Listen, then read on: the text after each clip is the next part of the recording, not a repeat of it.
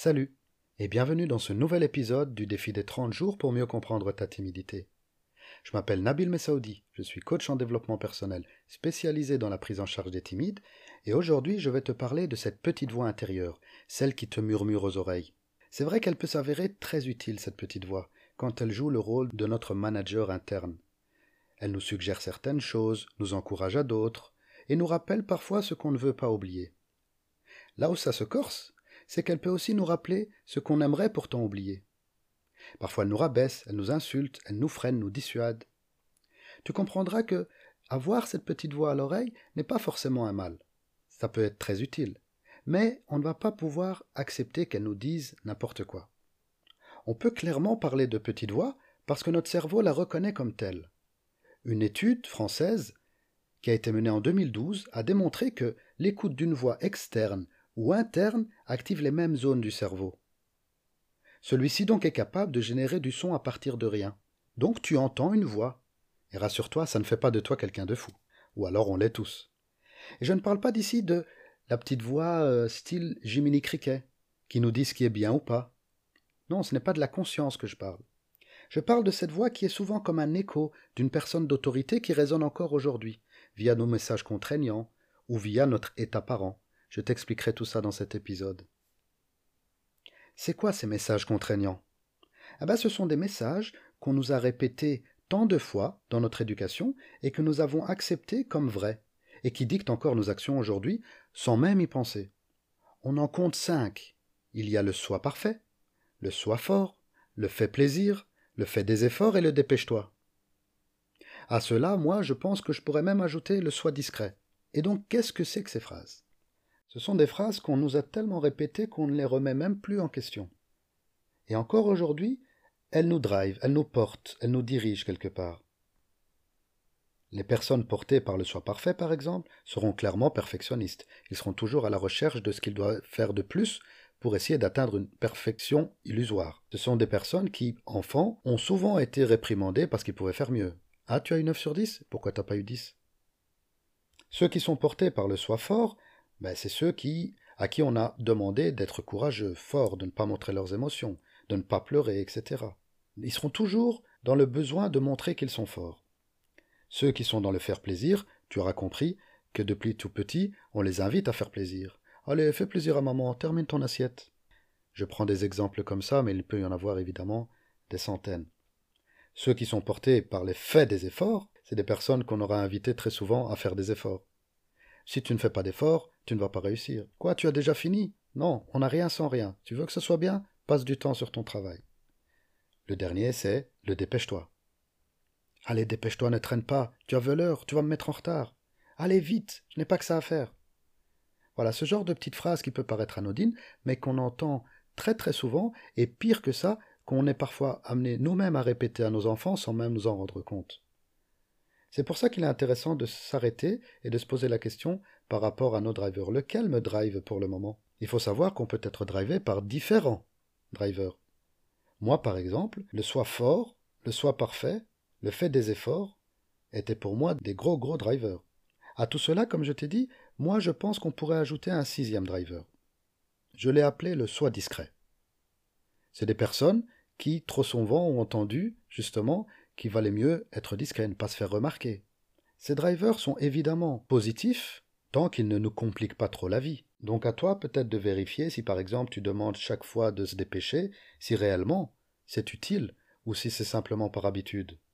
Parce que le risque est là.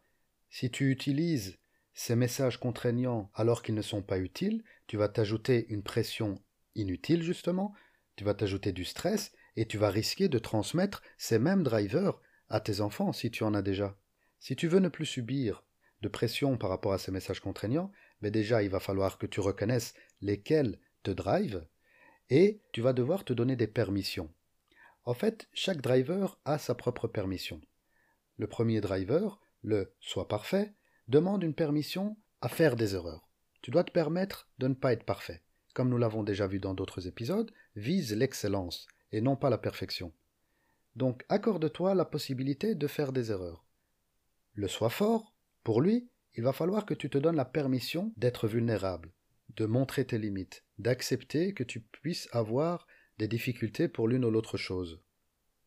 Le troisième, le fait plaisir, te demandera de te donner la permission de ne pas t'oublier dans tes choix, de faire plaisir, mais à toi aussi. Le quatrième, le fait des efforts, lui va t'inviter à te donner la permission de réussir facilement. Le cinquième, dépêche-toi, va te demander la permission de prendre ton temps. Et le sixième, celui que j'ai ajouté le soi discret, te demandera une permission de te faire remarquer, mais positivement. Ici, ce sont des exemples issus de mon expérience. Tu peux très bien trouver d'autres formes de permission qui vont te permettre de dépasser ces drivers. Je t'invite vraiment à te poser un petit peu sur cette question des drivers, parce que cette petite voix peut te répéter sans cesse un de ces messages. Et le reconnaître déjà risque de te libérer de ça. Alors prends le temps d'essayer de trouver quel est le driver qui te porte le plus, et est-ce qu'il est encore nécessaire pour toi de l'écouter aujourd'hui? Allons un petit peu plus loin. Je te disais que cette voix peut être souvent l'écho d'une personne d'autorité, un petit peu comme ton état parent. L'état parent, qu'est-ce que c'est? C'est un des trois états, en tout cas comme le décrit Eric Berne, qui est le père de l'analyse transactionnelle, un des trois états qui composent l'être humain. Il y a l'état enfant, l'état adulte et l'état parent. Je vais essayer de t'expliquer ça très brièvement, pour que ce podcast ne soit pas trop long. L'état enfant, quelque part, va conserver l'état, les pensées, les sentiments et les comportements vécus pendant l'enfance. Et face à cela, il va agir de façon rebelle, de façon libre ou soumise à l'autorité. L'état adulte, lui, va être centré sur l'analyse des choses telles qu'elles sont, sur les faits.